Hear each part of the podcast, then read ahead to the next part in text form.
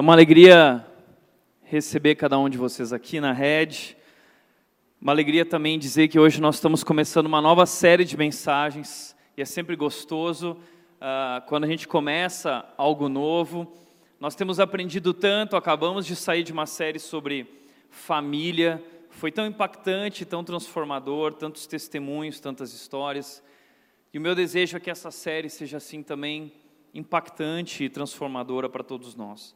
O nome da nossa série é O que dizer a um amigo?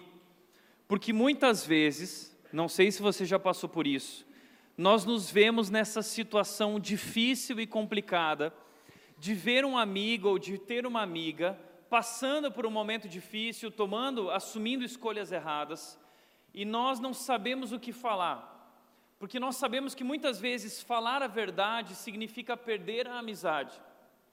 E a gente às vezes então prefere, não, eu não vou falar nada. Por outro lado, às vezes a gente fala assim: quem sou eu para dizer alguma coisa? E muitas vezes nós não falamos a verdade, nós não nos posicionamos e nós não ajudamos.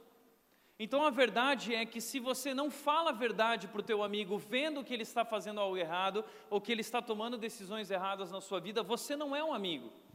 A Bíblia diz: quem fere por amor mostra lealdade, mas o inimigo multiplica beijos. Ou seja, aquele que não é amigo, ele está sempre de abraço, de beijinho, está tudo legal, tudo bem. Mas quem é amigo se posiciona. Então, essa é uma série sobre isso. Como nós podemos nos posicionar de maneira bíblica e agir amorosamente ao mesmo tempo. Essa é uma série sobre assuntos complicados. Nós vamos tratar aqui temas delicados. E como nós podemos conversar com um amigo, ou talvez o caso não é o amigo, talvez o caso é você, você talvez esteja vivendo isso. Talvez você está lutando com alguns desses dilemas. Então essa é uma mensagem para você, mas essa é uma mensagem fácil de entender que pode ser compartilhada com qualquer um também. Nós não queremos tratar os assuntos aqui de maneira que depois você não saiba entender e compartilhar. Nós queremos que você entenda de forma simples e possa replicar e compartilhar isso. Portanto, nós vamos tratar vários temas como homossexualidade, divórcio, pornografia, entre outros, ok? O que dizer para nós, o que dizer também a um amigo. E o nosso primeiro tema de hoje é o que dizer a um amigo homossexual. O que dizer a um amigo homossexual? E eu quero começar essa mensagem trazendo algumas considerações. A primeira consideração é que a homossexualidade é um fenômeno crescente na nossa cultura contemporânea. Eu não sei se você já percebeu isso, mas a, a homossexualidade está crescendo muito. Hoje, uh, nós vemos homossexuais na academia, em todos os lugares onde nós estamos andando. Antigamente isso era mais velado, as pessoas não podiam se posicionar dessa forma, não se sentiam à vontade no shopping, não se sentiam à vontade no restaurante. Hoje não somente o homossexual se sente à vontade, como eles estão presentes em todos os lugares e, e, e em grande quantidade. E pior, é, parece que é uma pressão da sociedade de aceitar a homossexualidade como se aquilo fosse realmente algo especial, algo incrível, algo que deve ser vivido e que deve ser ensinado. As crianças hoje elas vão para a escola e elas aprendem que existem três tipos de gêneros, quatro, cinco tipos de gêneros, é homem e mulher e as diversas versões possíveis. Uma mulher chegou, o pastor viu a mulher grávida na igreja, na entrada, um pastor conhecido meu, ah, e esse pastor chegou para a mulher e perguntou o seguinte: é, Uau, você está grávida, que legal. Pois é, pastor. E aí, é menino ou é menina? E a mulher virou para ele e falou assim: Não sabemos, pastor, só saberemos quando ele fizer 18 anos. A homossexualidade é um fenômeno crescente na nossa cultura contemporânea e muitas igrejas, preferem omitir-se, ao invés de posicionar-se de forma madura. Muitas igrejas estão se omitindo ao invés de se posicionar, e não se posicionar de qualquer forma, mas nós precisamos trabalhar e falar sobre esse assunto de forma madura.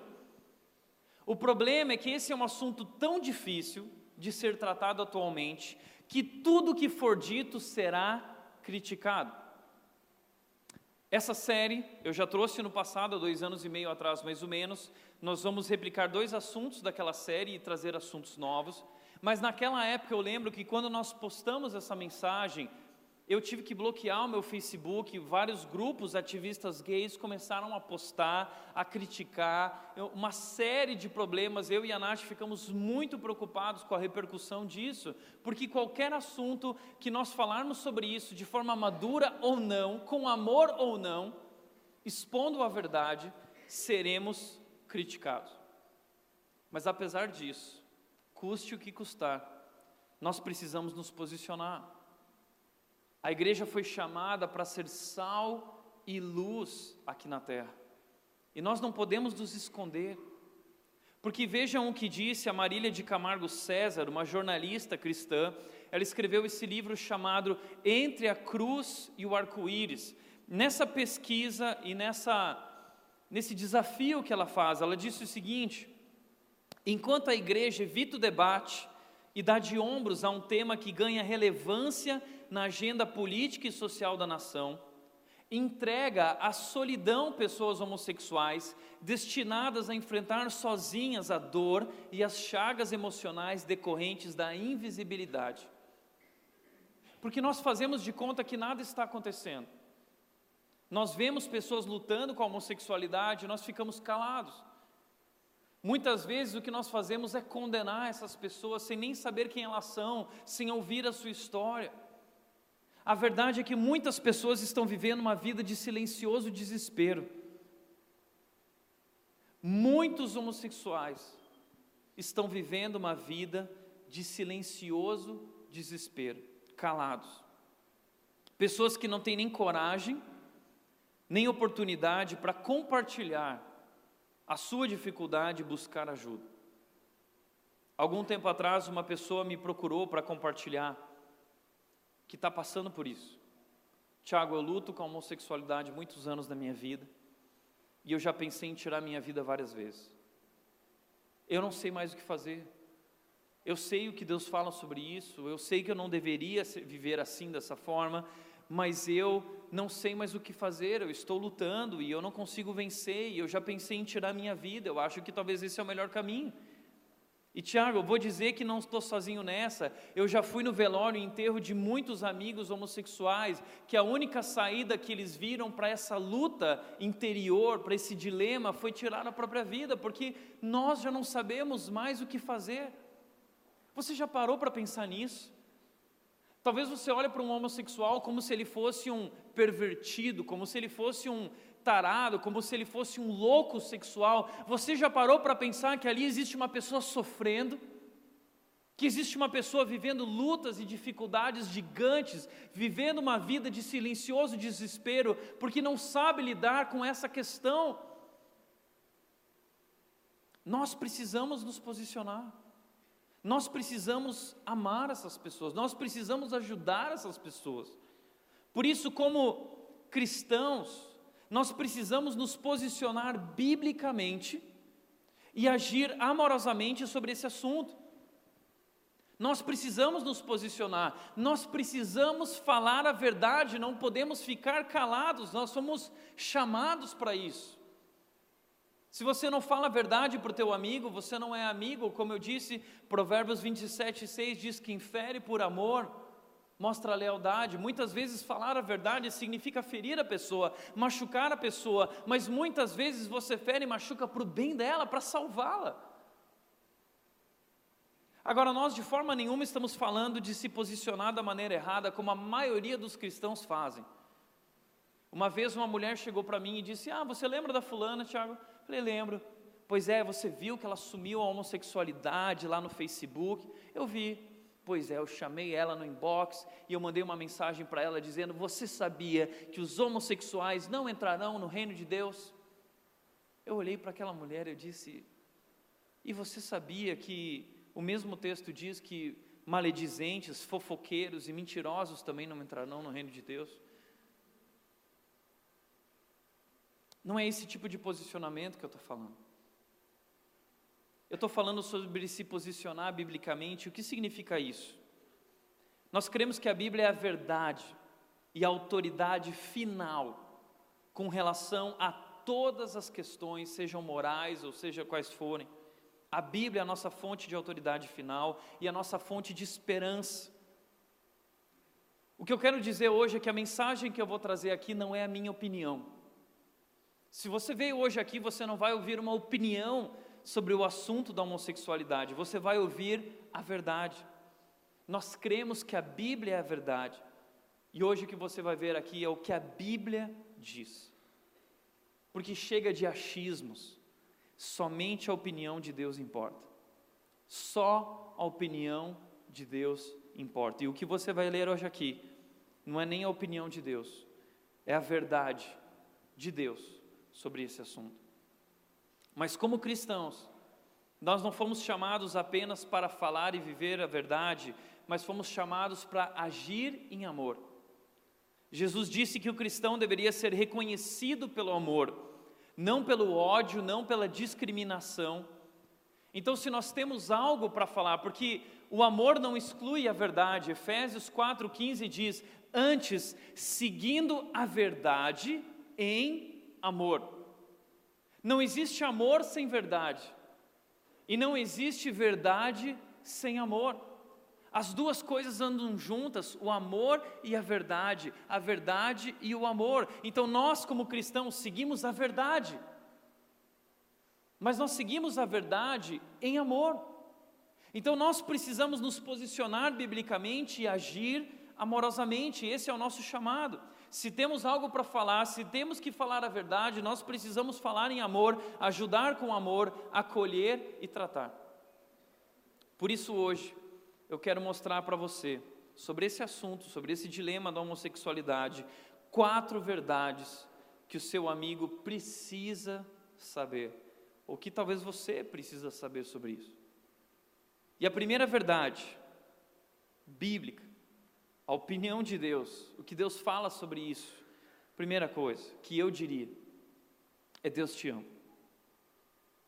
Quando um homossexual está diante de mim, compartilhando suas lutas e dificuldades, a primeira coisa que eu digo para essa pessoa é: Deus te ama.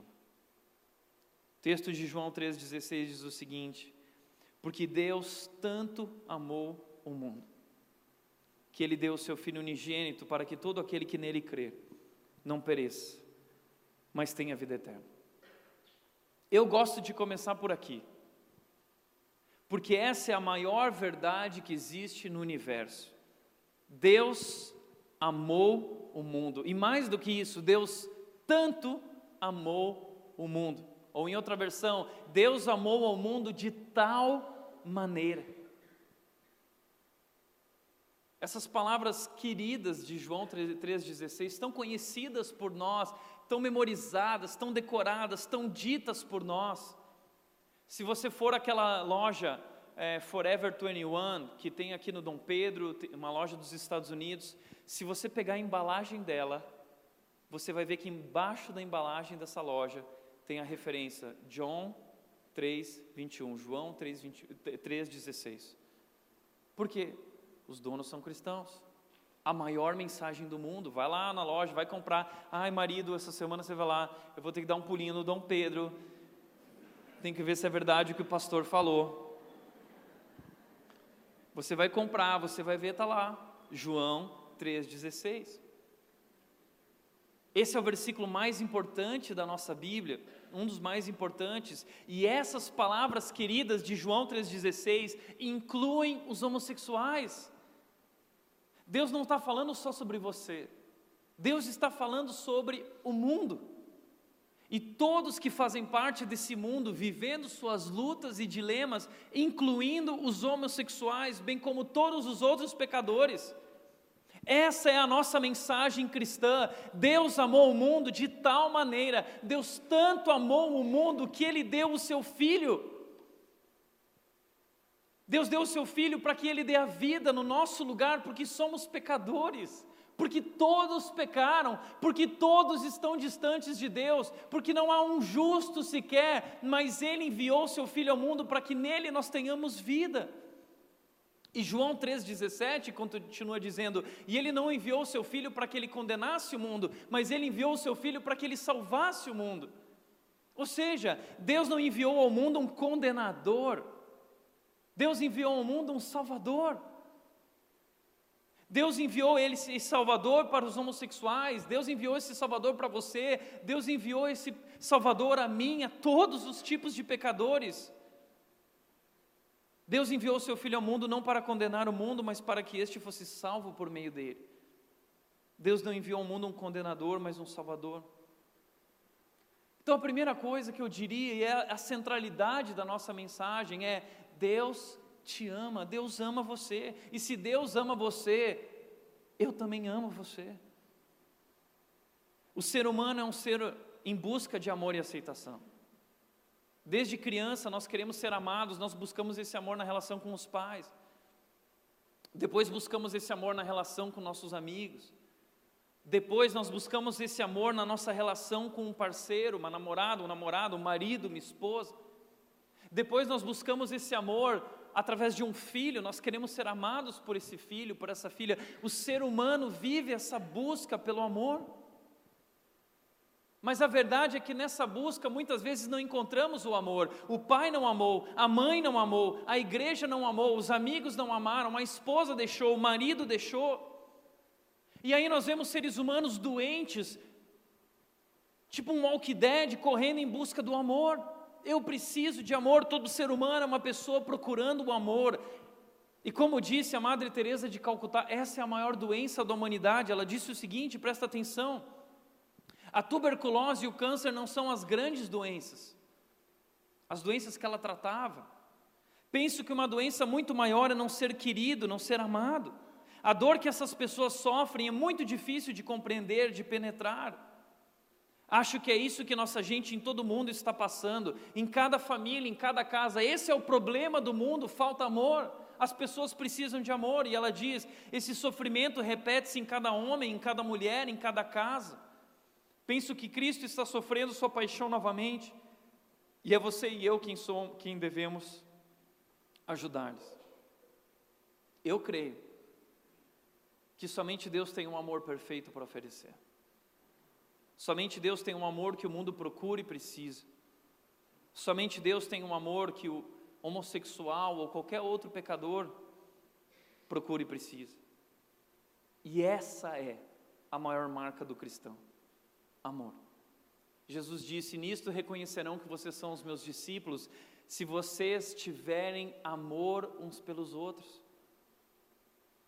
Então nós fomos chamados para ser reconhecidos pelo amor, nós não fomos chamados para sermos reconhecidos pela, pelos versículos que nós conhecemos, pela nossa teologia, pelo nosso conhecimento, pela nossa inteligência, não, nós fomos chamados para sermos reconhecidos pelo amor, mas nós amamos em verdade. Nosso papel é amar e ajudar, não condenar. Se Jesus veio ao mundo para salvar o mundo e não condenar, quem sou eu para dizer que estou no mundo para condenar? Não, nós estamos aqui, nosso papel é amar e ajudar, não condenar. Como disse o pastor Billy Graham, recentemente falecido, ele disse: o papel de Deus é julgar, o papel do Espírito Santo é convencer, e o meu papel é amar. Quem julga é Deus. Você não pode julgar e eu também não posso, mas eu posso falar a verdade em amor. Por isso, nosso dever é demonstrar esse amor. E nós poderíamos começar demonstrando esse amor abraçando um homossexual, abrindo os ouvidos para ouvir a sua luta, as suas crises, as suas dificuldades, os seus medos, as suas angústias.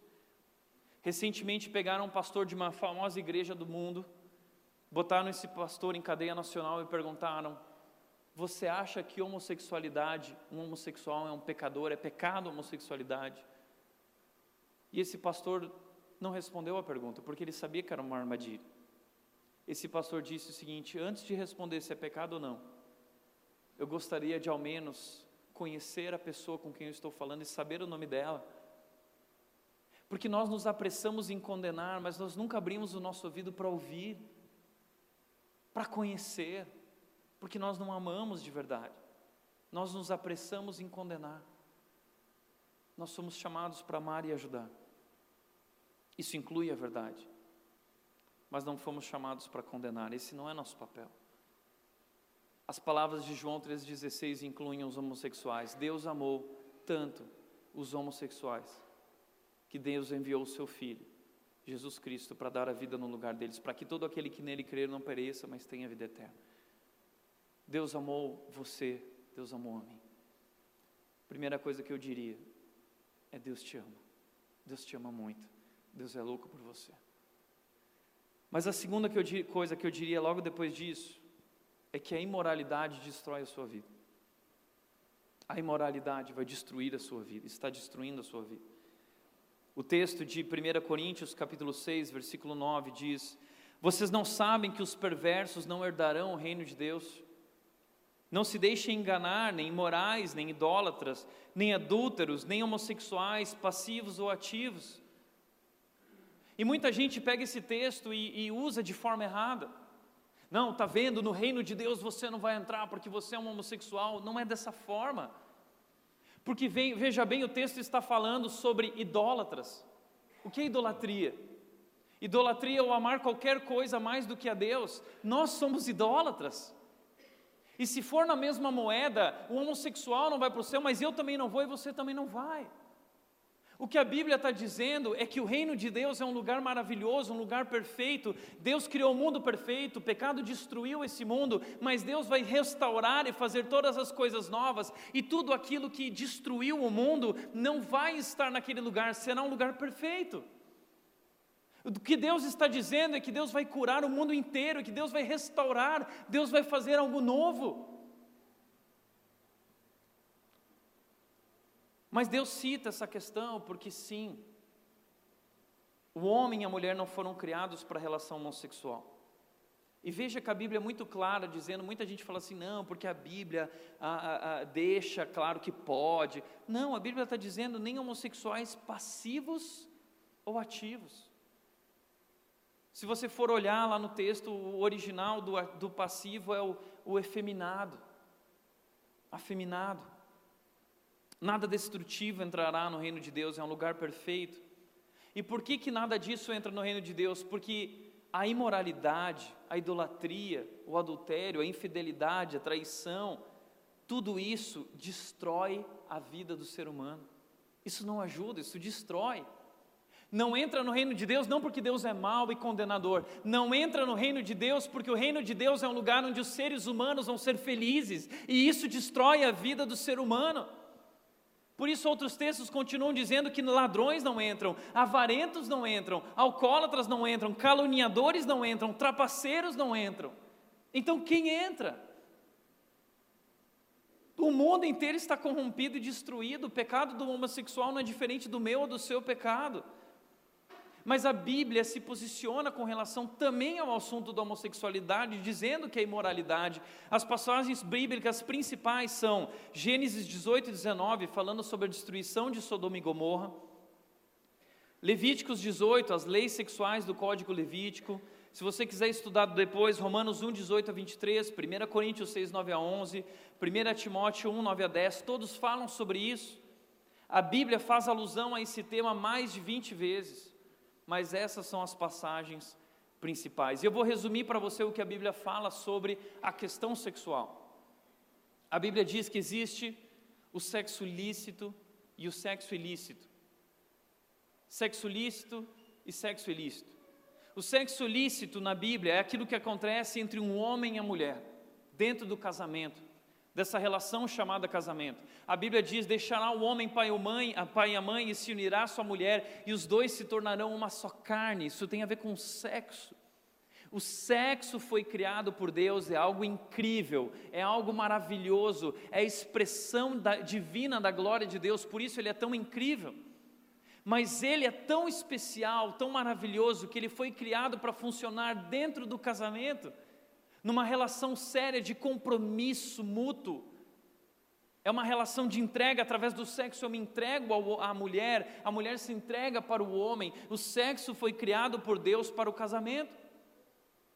Mas sexo ilícito é todo tipo de relação sexual que não é, é vivida dentro dessa realidade do casamento.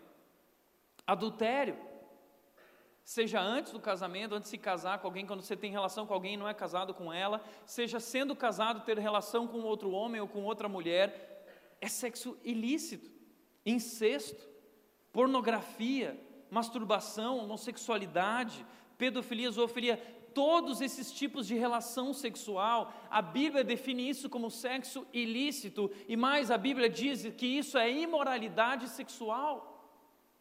A Bíblia diz: fujam da imoralidade sexual. Mas, Tiago, por que, que nós temos essa atração, essa inclinação para a imoralidade sexual? Nós vamos falar já sobre isso. Agora, a homossexualidade é imoralidade porque distorce o modelo definido pelo Criador em muitos aspectos. E eu vou mostrar quais são esses aspectos. Em primeiro lugar, a imoralidade é, é, é imoralidade sexual e destrói nossa vida porque é contrário à natureza. Romanos, capítulo 1, versículos 26 diz: Mulheres trocaram suas relações sexuais naturais por outras, contrárias à natureza. Muitas vezes eu vejo homossexuais dizendo assim: não, mas é natural, fluiu, eu nasci assim. Não, a verdade a Bíblia diz que foi uma troca. É contrário à natureza. A natureza não é assim, o mundo não foi criado assim, foi Deus quem criou o mundo, Deus sabe como Ele criou. Não diga para Ele o que Ele fez, Ele sabe o que Ele fez. E Ele está dizendo: natural é a relação do homem com a mulher dentro do casamento e da mulher com o homem, a relação heterossexual. A relação homossexual não é natural, é contrário à natureza. Da mesma forma, os homens também abandonaram as relações naturais. Abandonaram as relações naturais com as mulheres e se inflamaram de paixão uns pelos outros. Sabe o que aconteceu? O ser humano se tornou tão egoísta, tão pecador, que ele não consegue amar algo diferente dele, não consegue se comunicar com um ser diferente dele. Homem e mulher, versões diferentes, a mesma essência, mas funcionalmente diferentes. O homem não consegue se comunicar, foi ferido por ela, não consegue alcançar ela, a mulher não consegue alcançar ele, então o que eles preferem? Se relacionar dentro do seu próprio gênero. Deus é um Deus perfeito, Ele criou tudo com ordem e organização, e existe uma ordem e organização biológica. O natural, como criado por Deus, é a relação do homem para com a mulher e da mulher para com o homem. O texto continua dizendo: Romanos 1, 27, versículo seguinte: começaram a cometer atos indecentes, homens com homens, e receberam em si mesmo o castigo merecido pela sua perversão. O que é perversão? Pelo seu desvio do caminho. A palavra original significa desvio de caminho. O ser humano se desviou do caminho. Então não é o natural. Se não é o natural, Tiago, a pergunta que então surge é: de onde surge a homossexualidade? De onde surge? Porque muitos dizem que nasceram assim. E aí nós temos a primeira resposta que o nosso mundo dá, dizendo: é a origem genética. Nasceu assim. É determinado no nascimento. Esse é o famoso determinismo biológico. Foi determinado assim na genética. E nasceu e é assim, nós temos que aprender a aceitar isso. Essa é uma das respostas que o mundo dá. Segunda resposta que o mundo dá, de onde surge a homossexualidade? Influência do meio. Foi um comportamento adquirido, não teve o pai. Foi, foi mais presente na relação com a mãe. A mãe era mais poderosa, se apegou à mãe, se tornou homossexual. Os amigos da escola, as coisas que viu foram alimentando um comportamento adquirido.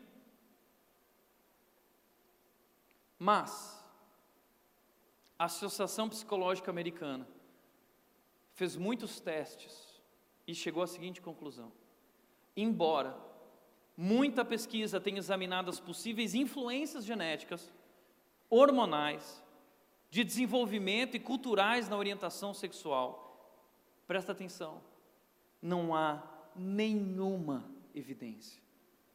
Psicologia, ciência, medicina dizendo: não há nenhuma evidência que permita aos cientistas concluírem que a orientação sexual é determinada por qualquer fator ou fatores específicos, ou seja, não há nenhuma evidência científica que é geneticamente determinada, que é de nascimento. Não há nenhuma evidência, nenhuma. O corpo humano, quando você vai estudar o corpo humano, você não encontra nada sobre isso.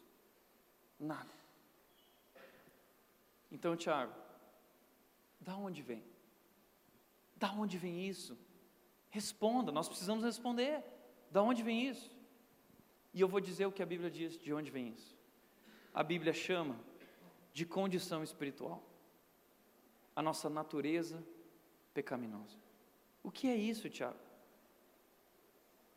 Pastor Ricardo Barbosa disse o seguinte: quando falamos de pecado, natureza pecaminosa, estamos falando de uma categoria teológica e não sociológica, não psicológica, não antropológica. É um conceito que diz respeito a Deus, a criação de Deus, a Bíblia e a revelação de Deus. Portanto, a homossexualidade não é doença, a homossexualidade não é biológica. A homossexualidade, sim, é definida pela Bíblia como pecado, natureza pecaminosa, decorrente da nossa natureza pecaminosa, decorrente da nossa condição espiritual. A homossexualidade, sabe o que é? É um problema espiritual. Assim como qualquer outro pecado, é um problema espiritual que gera disfunções na forma como eu sinto prazer. É um prazer corrompido, é um prazer distorcido, é, é, é, é um desvio do caminho do prazer numa direção errada. E ninguém pode impor ou tentar enquadrar um conceito como pecado em outras categorias. Ah, o que, que os psicólogos dizem? Quem é o psicólogo para falar? A psicologia parte basicamente de pressupostos ateístas. Quem é um ateu que não sabe quem, quem Deus é, que criou o ser humano, pode dizer, pode dizer o que é um homossexual. Não estou desprezando a psicologia, o que eu estou dizendo é cuidado, porque essa categoria é uma categoria espiritual, é sobre a palavra de Deus. E ninguém pode tentar enquadrar isso em outras categorias. Portanto, aqui está a resposta: é condição espiritual. E a Bíblia diz o seguinte: Mas, Tiago, como assim? Deus não criou esse mundo, por que, que então as pessoas são assim? Veja, eu sempre digo aqui: três coisas que você precisa entender, um óculos para entender o nosso mundo: criação, Deus forma, queda, o pecado deforma e Cristo transforma. O que significa isso? significa que sim, Deus criou homem e mulher, e Deus tinha um plano perfeito. Mas Deus disse: se vocês comerem do fruto, isso vai destruir a vida de vocês, vai separar vocês de mim e vai tornar vocês escravos do pecado. O homem fez a sua escolha, e diz a Bíblia que o pecado entrou no mundo e distorceu a criação. O pecado destruiu o ser humano, destruiu o homem, destruiu a mulher, destruiu a natureza e gerou o caos o mundo não foi criado por Deus com violência, foi o pecado quem trouxe a violência. O mundo não foi criado por Deus com imoralidade, o mundo não foi criado por Deus com homossexualidade. O pecado distorceu o modelo de Deus criado por Ele perfeito. O pecado distorceu, o pecado destruiu, o pecado deformou e o pecado veio habitar no meu coração e no seu coração. É isso que significa a natureza pecaminosa. O mal habita em mim e distorce o modelo perfeito de Deus dentro de mim. É por isso que Jesus Cristo veio ao mundo para restaurar, para transformar, para trazer redenção. O pecado está enrustido no ser humano e controla o ser humano. Isso se chama depravação total. O pecado corrompeu o modelo de Deus. Por isso não adianta você olhar para o seu coração e se perguntar o que o meu coração sente, porque a Bíblia diz o seguinte sobre o seu coração: o coração é mais enganoso que qualquer outra coisa e sua doença é incurável. Quem é capaz de compreendê-lo? É incurável. Olha essa palavra, incurável. É sim, é incurável. O coração é enganoso, o coração é mais traíra do que qualquer outra coisa. Portanto, não vá nessa onda de que o mundo diz que, ah, você é o que você sente. A sua identidade está nos seus sentimentos, a sua identidade está no seu prazer, a sua identidade está no seu desejo. É mentira os seus desejos, os seus sentimentos, aquilo que você sente, foi corrompido, foi distorcido pelo mal e pelo pecado. A Bíblia está dizendo: não olhe para o seu coração, porque o seu coração é mais enganoso que qualquer outra coisa, e a doença é incurável. Por isso, as pessoas que lutam com a homossexualidade, com qualquer outra luta, sofrem tanto. Entenda, você não é o que você sente. A sua identidade não está nos seus sentimentos. A sua identidade não está na orientação do seu prazer, os seus desejos não definem quem você é. Não viva pelo que você sente, viva pelo que faz sentido. O coração é enganoso, os sentimentos são enganosos, então a causa suficiente é o coração pecaminoso. Segundo lugar, Pois do interior do coração do homem vêm os maus pensamentos, as imoralidades sexuais, os roubos, os homicídios, os adultérios. Não é comportamento adquirido, não é influência do meio apenas, vem do coração. O mal habita em mim, o meu coração, a minha natureza pecaminosa, é dali que vem o mau pensamento, as imoralidades sexuais, os roubos, os homicídios, o mal da humanidade nasce no coração do ser humano. Não confie no seu coração, a Bíblia está dizendo: você não é o que você sente. Não viva pelo que sente, viva pelo que faz sentido. E o que faz sentido? O modelo do Criador. Olhe para isso e descubra a verdade que liberta. Portanto, de onde que vem a homossexualidade, qualquer outra luta do ser humano, a causa suficiente é o coração pecaminoso. Depois, pode haver possíveis influências como abuso sexual, o ambiente familiar deficiente, desestruturado, colegas e outras, e a, isso sim é possível provar, que coisas desse tipo provocaram um desvirtuamento do prazer e do desejo e levaram uma pessoa a assumir a homossexualidade. O que nos leva a uma prática pecaminosa que é a homossexualidade. Mas tudo isso decorre da nossa natureza depravada, estragada e corrompida. A nossa natureza é má porque o pecado destruiu o que Deus fez. E eu não estou falando homossexual, estou falando de todos nós. A Bíblia diz que todos pecaram. Segundo lugar, é contrário à natureza e é contrário à saúde do corpo. A Bíblia diz em Romanos 1:24, por isso Deus os entregou à impureza sexual segundo os desejos pecaminosos do seu coração, para a degradação do seu corpo entre si. Como assim Deus entregou? O que significa isso? Deus está dizendo: é isso que vocês querem? Eu não criei vocês para isso. Isso não faz bem, mas vocês querem isso, ok. A pior coisa que pode acontecer é Deus nos entregar a si mesmos. Deus está dizendo: meu modelo é esse, eu criei vocês para isso, mas vocês não aceitam, ok. Vivam como vocês querem, mas saibam, Deus nos entregou para a degradação do corpo. O que é degradação? Destruição. Esse tipo de prática destrói o corpo, destrói a nossa saúde, destrói a nossa integridade física, e não só física, mas emocional e espiritual. Ah, Tiago, mas quem é você para dizer isso? Bom, vamos partir para um médico. Um dos médicos mais famosos do mundo, falando sobre homossexualidade, o Dr. John Diggs Jr., médico americano, que disse o seguinte: como médico, é meu dever julgar comportamentos para o seu impacto na saúde e bem-estar. Quando alguma coisa é benéfica, tal como exercício, boa nutrição ou sono adequado, é meu dever recomendar isso. Então, quando alguma coisa é maléfica, tal como fumar, comer demais, abuso de álcool ou droga, é meu dever desencorajar isso. E ele continua dizendo: as consequências da atividade homossexual são distintas das consequências da atividade heterossexual. Como médico, é meu dever informar aos pacientes dos riscos do sexo gay e desencorajá-los desse perigoso comportamento. Perigoso comportamento. Um médico falando, é contrário à saúde do corpo, é contrário às relações naturais. Terceiro, é contrário ao plano de Deus para a família. Deus tinha um plano, ele disse: por essa razão o homem deixa pai e mãe e se une à sua mulher, e eles se tornarão uma só carne.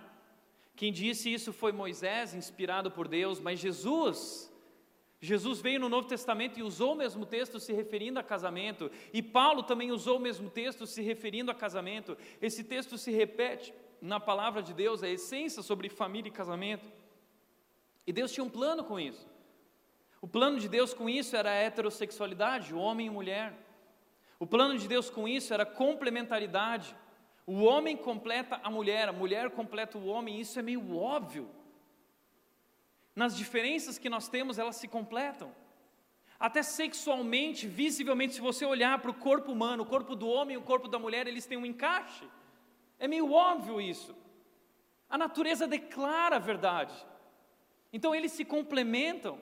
Mais do que isso, isso gera fertilidade, homem e mulher, a mulher é fértil, o homem fertiliza a mulher, então nasce um filho. A relação do homem com o homem não gera filhos, a relação da mulher com a mulher não gera filhos, a natureza está declarando a verdade. Esse é o projeto de Deus, o plano de Deus: fertilidade, fidelidade. Uma pesquisa mostrou que os relacionamentos homossexuais são mais caracterizados por promiscuidade do que por fidelidade. E por último, é contrário ao plano de Deus para a família, porque Deus tinha um plano de felicidade. E o Salmo 128 mostra qual é o auge da felicidade, o top da felicidade, o topo. É um homem comum que ama Deus, que ama sua esposa, que ama seus filhos, e ele tem a sua esposa, os seus filhos, e ele vê os filhos dos seus filhos, ou seja, na Bíblia, o conceito de felicidade está intimamente ligado com família. Família. Você quer ser feliz? Você precisa experimentar o projeto de Deus para a família. Mas a relação homossexual não gera família, a não ser através do abuso de adoção e desse tipo de coisa. Mas isso não é uma família.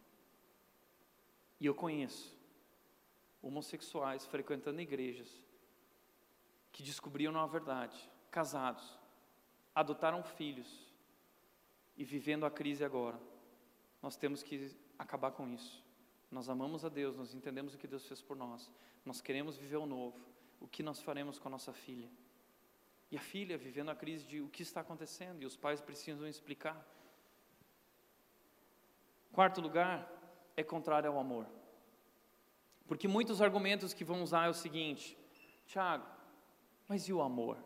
Eu amo ele, Tiago, eu amo ela e o amor é maior do que tudo isso. Será? Olha o que a Bíblia diz em Romanos 13, 10. O amor é o cumprimento da lei. Esse amor que nós conhecemos no mundo é um amor líquido. Isso não é amor. Amor não é passar a mão na cabeça. O amor não é fazer as coisas de qualquer jeito. O amor não é de eu olhar para a pessoa destruindo a sua vida e falar assim, não, mas tudo bem, o amor deixa rolar. Não. O amor é o cumprimento da lei. Não existe amor sem a verdade. A lei, o que, que é a lei? A lei é a verdade. O amor é o cumprimento da verdade. Não existe amor sem verdade. Não existe verdade sem amor. Por isso o pastor John Stott disse o seguinte: os cristãos não podem aceitar a ideia de que o amor é o único absoluto, porque o amor precisa da verdade, da lei para guiá-lo. Assim, embora a qualidade amorosa de um relacionamento seja essencial, não é por si mesma um critério suficiente para autenticá-lo. Não é porque os dois se amam que isso autentica a relação deles. É importante ter amor? É, mas isso não é o critério suficiente para autenticar uma relação. A qualidade do amor dos relacionamentos homossexuais não é suficiente para justificá-los. Imagina se o amor fosse suficiente e aparecer um homem com uma criança e dizer, mas eu amo ela, e a criança dizer, mas eu amo ele. Ok, o amor então justificou essa relação. Imagina tudo o que aconteceria no mundo: vai aparecer um homem com um animal na igreja, dizendo, mas eu amo ele. O cachorrinho vai olhar, né? vai olhar para ele também. O amor, ah, e o amor justifica tudo. Não! A qualidade do amor dos relacionamentos homossexuais não é suficiente para justificá-los. Eles são incompatíveis com o verdadeiro amor, porque são incompatíveis com a verdade, com a lei de Deus. E ele continua dizendo: o amor se preocupa com mais, bem, mais alto bem-estar do ser amado. E nosso mais alto bem-estar humano é encontrado na obediência à lei, a verdade que nos guia na verdade, no bem. A lei nos foi dada para viver o bem, o melhor, e é o propósito de Deus e não em revoltar-se contra eles. Então, quando você se revolta contra a lei, quando a verdade, você não está ajudando a si mesmo, você está destruindo a sua vida. Então, a homossexualidade e a imoralidade, assim como todas essas outras coisas, porque distorce o modelo definido por Deus na criação. E a pergunta é: ah, mas o amor, ok, que amor é esse? Que não se posiciona quando o outro está destruindo a si mesmo. Que amor é esse que vê um filho se destruindo, uma filha se destruindo e não se posiciona? O mais alto bem-estar do ser humano está no cumprimento da lei de Deus. Ah, mas eu não consigo cumprir. Ok, por isso Jesus veio para nos libertar e nos ajudar a viver com o seu Espírito vivendo em nós. Mas entenda, enquanto você não buscar viver a verdade de Deus, você não será feliz. O Espírito nos capacita para viver isso. Então isso não é amor você não ama de verdade. O seu amor é um amor egoísta. No fundo, você não busca o bem do outro, você está buscando o seu próprio prazer. Não existe amor sem a verdade. Portanto, Deus te ama, a imoralidade destrói a sua vida, e penúltimo lugar, em terceiro, eu diria: você tem uma escolha.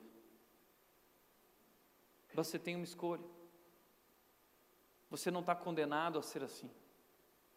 Você pode não ouvir o seu coração, você pode decidir. A homossexualidade é uma decisão. Você decidiu, em algum momento da sua vida, você decidiu, a partir do que sente, viver isso. Portanto, 1 Pedro 4, 1 a 2 diz: Portanto, uma vez que Cristo sofreu corporalmente, Armem-se também do mesmo pensamento, pois aquele que sofreu em seu corpo rompeu com o pecado, para que no tempo que lhe resta não viva mais para satisfazer os maus desejos humanos, mas sim para fazer a vontade de Deus. Esse texto está mostrando a luta que nós vivemos. Essa é a batalha de todo ser humano. Eu vou viver para satisfazer os meus maus desejos, ou eu vou viver para fazer a vontade de Deus? Essa é a nossa batalha, a verdade de Deus versus o que o meu coração sente. E quem eu vou ouvir?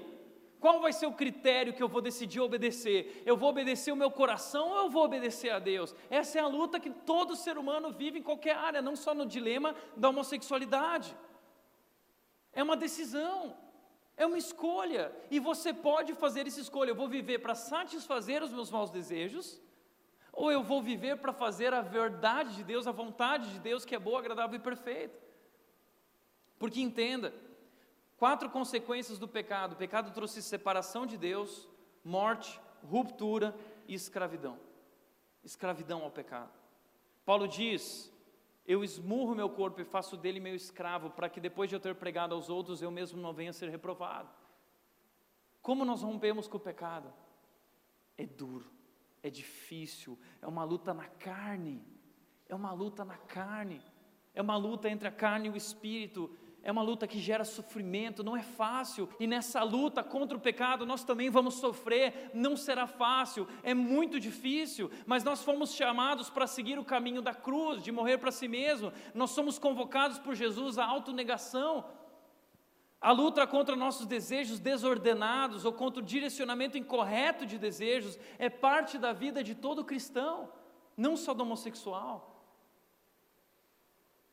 Por isso, aqui nós temos a luta, os maus desejos humanos versus a boa, perfeita, agradável vontade de Deus. E a decisão que nós temos que tomar é quem vai definir o que eu vou fazer, o que é certo ou errado? Vai ser Deus ou vai ser o meu coração? Quem define o que é certo ou errado é o que eu sinto, o que eu desejo, o que o meu prazer gosta, ou quem vai definir o que é certo ou errado? É o que Deus diz que é certo e errado, Deus se posiciona na palavra dele aqui, nós vimos. Portanto, você tem uma escolha. A questão é quem vai estar no centro da sua vida. Qual é o critério que define a sua vida? Qual é a autoridade final na sua vida? É o seu coração? É o que o mundo diz? ou é Deus? E Sua vontade perfeita é perfeita. Por isso o pastor Nancy Stanley disse que nós precisamos nos posicionar. Ele disse: os apetites não são ruins. Acredito que Deus criou os apetites, mas também acredito que Deus, que o pecado os distorceu. Então os apetites dão gosto e paixão à vida, mas agora distorcidos, eles são filtros terríveis para a tomada de decisões. E ele continua dizendo: Não acho que exagero dizendo que as respostas que você dá a seus apetites determinarão a direção e a qualidade da sua vida. Com certeza, você já viu amigos e membros da família arruinarem a própria vida graças a uma aparente incapacidade de dizer não a si mesmos. Você tem uma escolha. Você pode dizer não a si mesmo. E eu vou ser sincero. Nós temos pessoas dentro da nossa igreja lutando com o dilema da homossexualidade que tomaram essa decisão. A decisão de dizer não a si mesmos. Pessoas que sentem naquela direção, têm o prazer naquela direção, o coração puxa nessa direção, mas entenderam a perfeita vontade de Deus e decidiram dizer: não, eu quero viver para o que Deus diz que eu sou. A minha identidade não está nisso. A minha identidade se está no Criador. Se Ele diz que eu sou assim, eu decido viver assim. E para muitos isso significa permanecer sozinho. Para muitos isso significa abnegar para sempre, até o final da vida, do que sente. Sofrer no corpo, romper com o pecado. Mas o que eu posso dizer em quarto e último lugar, a quarta e última coisa que eu diria, é a graça transforma. A graça de Jesus é transformadora. E eu diria, experimente a graça. Eu diria, tome essa decisão e descanse na graça. Porque o texto de 1 Coríntios 6 lá continua dizendo: homossexuais, imorais, idólatras, mas também diz: assim foram alguns de vocês. Assim foram alguns. Aqui, Paulo está falando com pessoas, e entre elas está dizendo: assim foram alguns, morais, idólatras, homossexuais, Assim é conosco, todos nós fomos assim. Mas nós fomos lavados, diz o texto. Lavados pelo quê? Como assim, Tiago? Lavados pelo sangue de Jesus naquela cruz.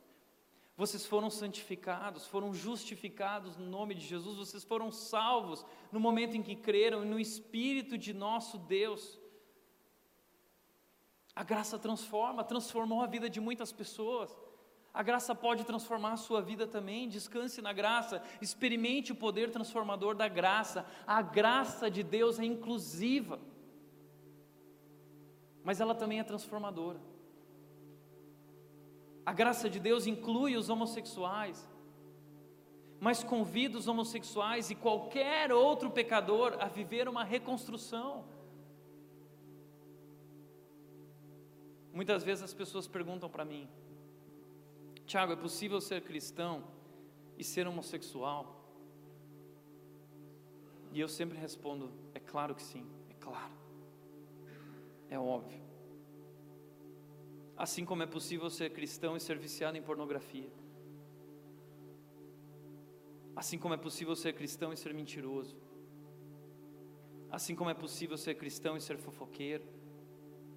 Assim como é possível ser cristão e ser corrupto e não declarar o imposto de renda. Agora, um cristão deveria ser assim? É óbvio que não.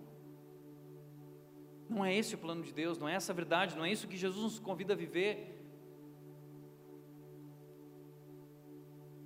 O problema é que tem, a gente tem a mania de achar que a gente é melhor que os outros.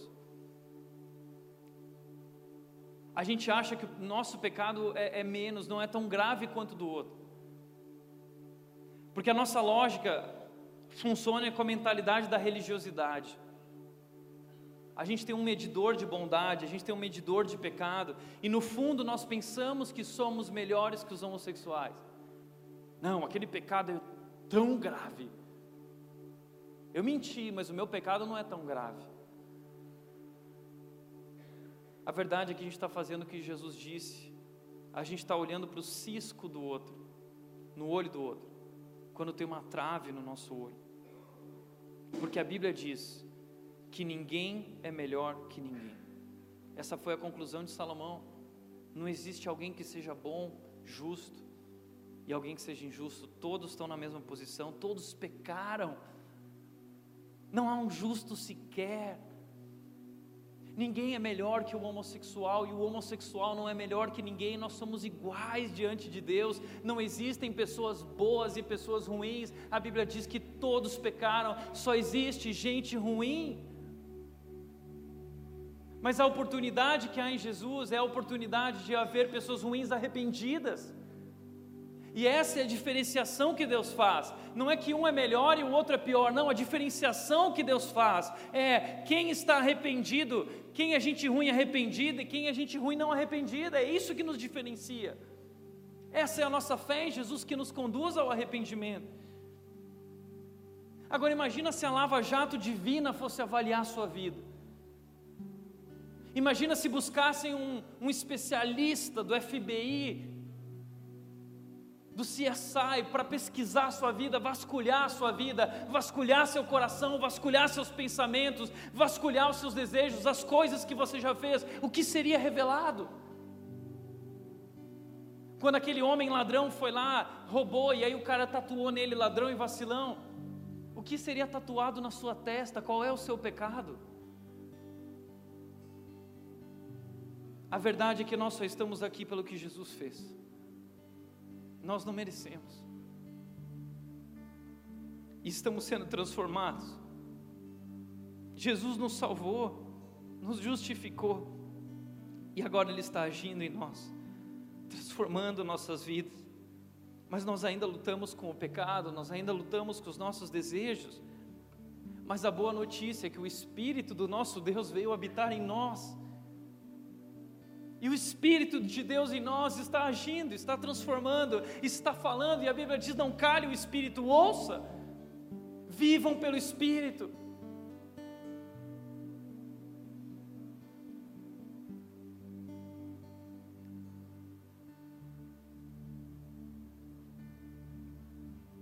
Muitas pessoas perguntam para mim: um homossexual pode tomar ceia, Tiago?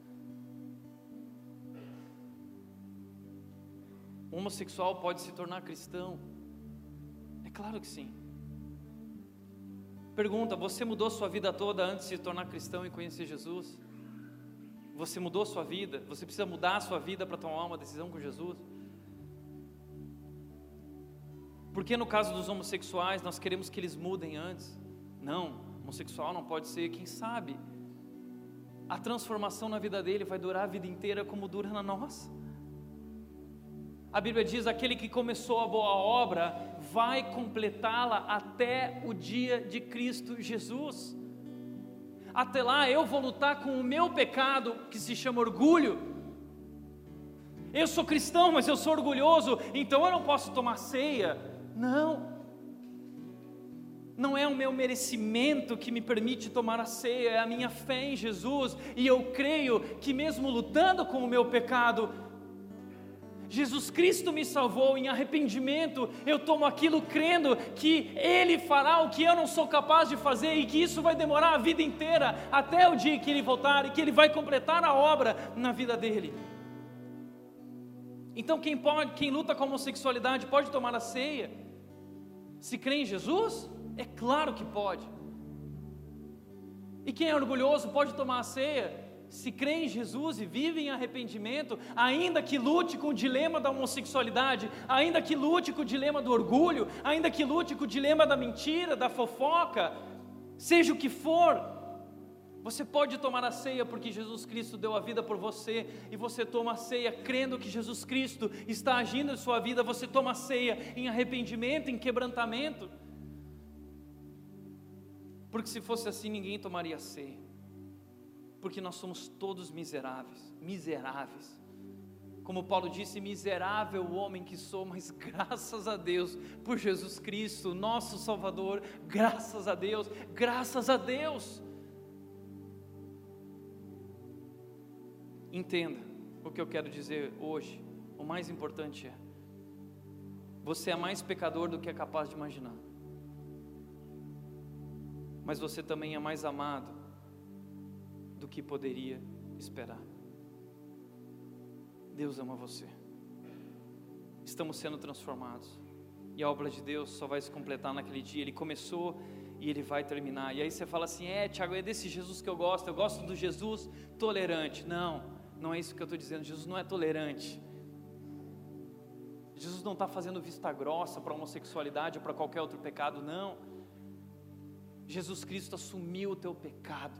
A Bíblia diz que ele foi colocado sobre aquela cruz. A Bíblia diz que as tuas práticas homossexuais, os nossos pecados, a nossa imoralidade, a nossa idolatria, a nossa mentira, colocou Jesus sobre a cruz. A tua falta de integridade colocou Jesus sobre a cruz a tua maldade colocou Jesus sobre a cruz. Jesus não é tolerante, não. Ele está dizendo: sai, você não vai tomar pedra para a mulher adúltera, porque eu vou tomar pedra no seu lugar. Eu vou assumir, assumir o teu lugar, eu vou dar minha vida por você, e a minha morte, a minha ressurreição gera poder para a sua transformação, mas eu vou pagar o preço. Então, não use o amor de Deus como desculpa para continuar sendo o mesmo ou para viver de qualquer jeito, porque a graça de Jesus é de graça para você, mas para Ele, para Jesus Cristo e para Deus, custou muito caro. Portanto, como disse Filipe Yancey, eu não me canso de repetir: Deus te ama do jeito como você é, mas Ele te ama demais para te deixar do jeito que você está, porque Ele sabe que a imoralidade destrói a sua vida e não te fará feliz. Jesus era amigo de pecadores, mas ele era amigo de pecadores porque ele convidava esses homens e mulheres a viver uma transformação, uma reconstrução, e não para os deixarem seus pecados. Jesus nunca deixou ninguém em seus pecados. Jesus disse para aquela mulher: vai e não peques mais. Jesus nos convida a viver uma nova vida. A graça transforma.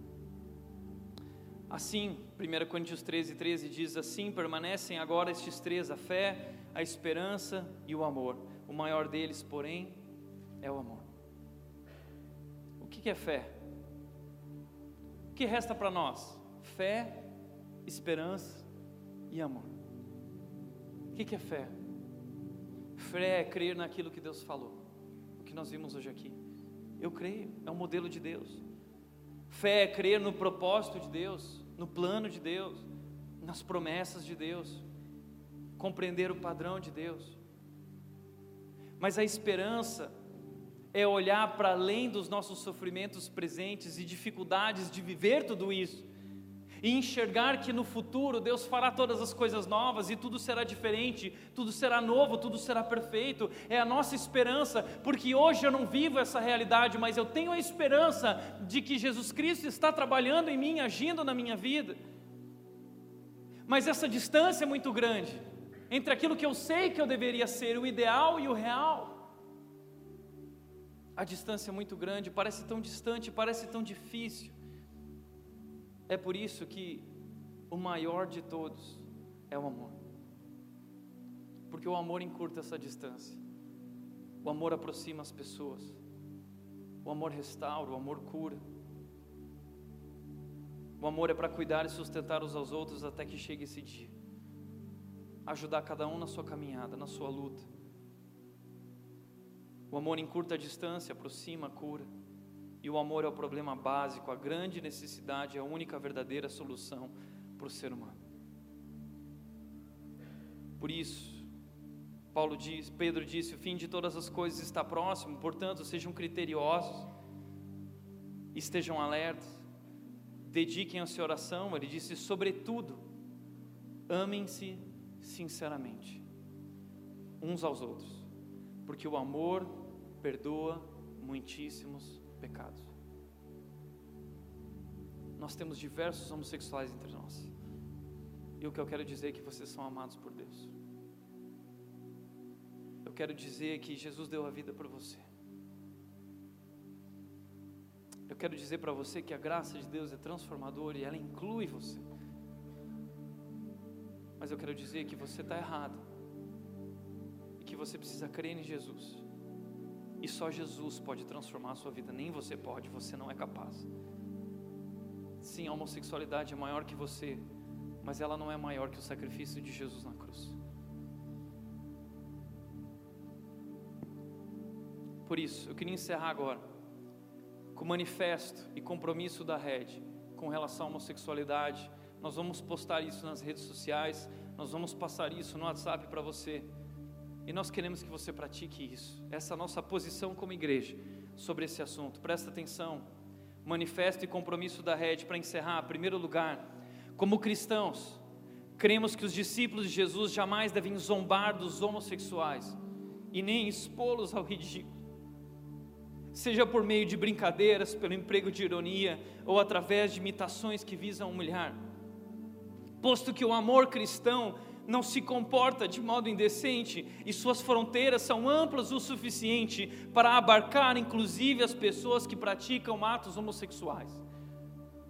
Segundo lugar, como cristãos, cremos que nenhum discípulo de Jesus pode agredir física ou verbalmente as pessoas envolvidas em homossexualidade em vez disso, o cristão deve protegê-las de todo tipo de violência, impedir que sofram agravos, defendê-las de agressores, socorrê-las quando estiverem em perigo e tratá-las sempre com sincera compaixão e serenidade. Como cristãos, cremos que diante dos ataques violentos, das ameaças e das provocações que muitos homossexuais dirigem contra os seguidores de Jesus, devemos evitar a retribuição, jamais pagando mal com o mal e nunca revidando com ultrajes e injúrias que nos forem dirigidas. Como cristãos, cremos que, mesmo sendo odiados por grande número de homossexuais, devemos amá-los e ampará-los e dar-lhes assistência espiritual, emocional e material quando eles eventualmente adoecerem em decorrência de suas práticas imorais, sendo ainda assim merecedores de apoio privado, eclesiástico, estatal, esforço que já tem sido feito nesse campo por meio do trabalho de capelania cristã hospitalar. Quinto lugar, como cristãos, temos a honra e o dever de ter a Bíblia como a base de tudo o que nós cremos, seja no campo da religião, da filosofia, da ciência ou da ética, sabendo que o abandono dos pressupostos bíblicos, ensinos bíblicos, nos deixarão à mercê das equivocadas, oscilantes, frágeis, corrompidas, fúteis e passageiras opiniões humanas. Só a opinião de Deus importa.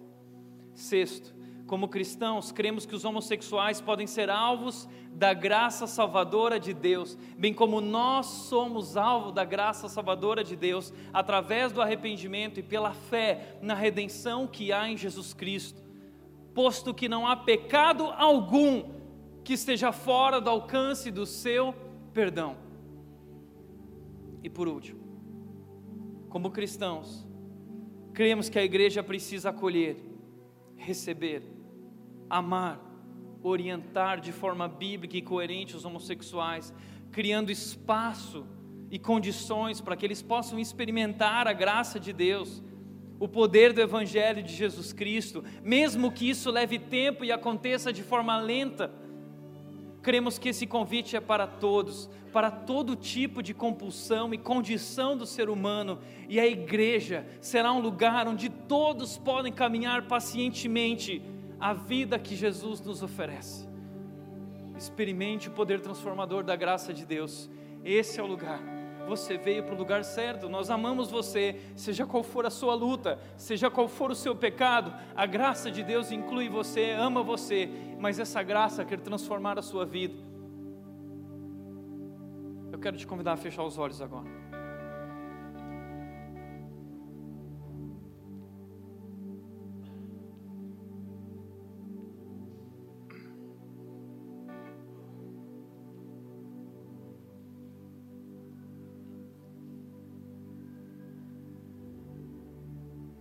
Quero te convidar a tomar uma decisão. A verdade foi colocada em amor. E seja qual for a sua luta, agora é hora de tomar uma decisão, de romper com o pecado. E escolher se você vai viver para satisfazer os maus desejos ou para fazer a vontade de Deus. Pai, eu quero orar por cada um aqui nessa manhã. Eu sei que existem pessoas vivendo uma vida de silencioso desespero, escravos de seus desejos, pensamentos, escravos de sua natureza pecaminosa, do seu coração doente. Mas nós sabemos que Jesus, Tu veio ao mundo para nos resgatar. Nós estávamos perdidos. E nós cremos em Ti, Tu és o nosso Salvador e cremos que só Tu pode fazer a obra, que nós nunca seremos capazes de fazer. Nosso coração é incurável, mas nós cremos que Tu és Deus e poderoso, e cremos que a cruz é maior que o nosso pecado, e cremos que ali na cruz Tu derramaste o Teu amor por nós, e o Teu amor transforma, a Tua graça transforma, o Teu Espírito que veio habitar em nós nos transforma, então nós nos rendemos a Ti, nos rendemos a Ti.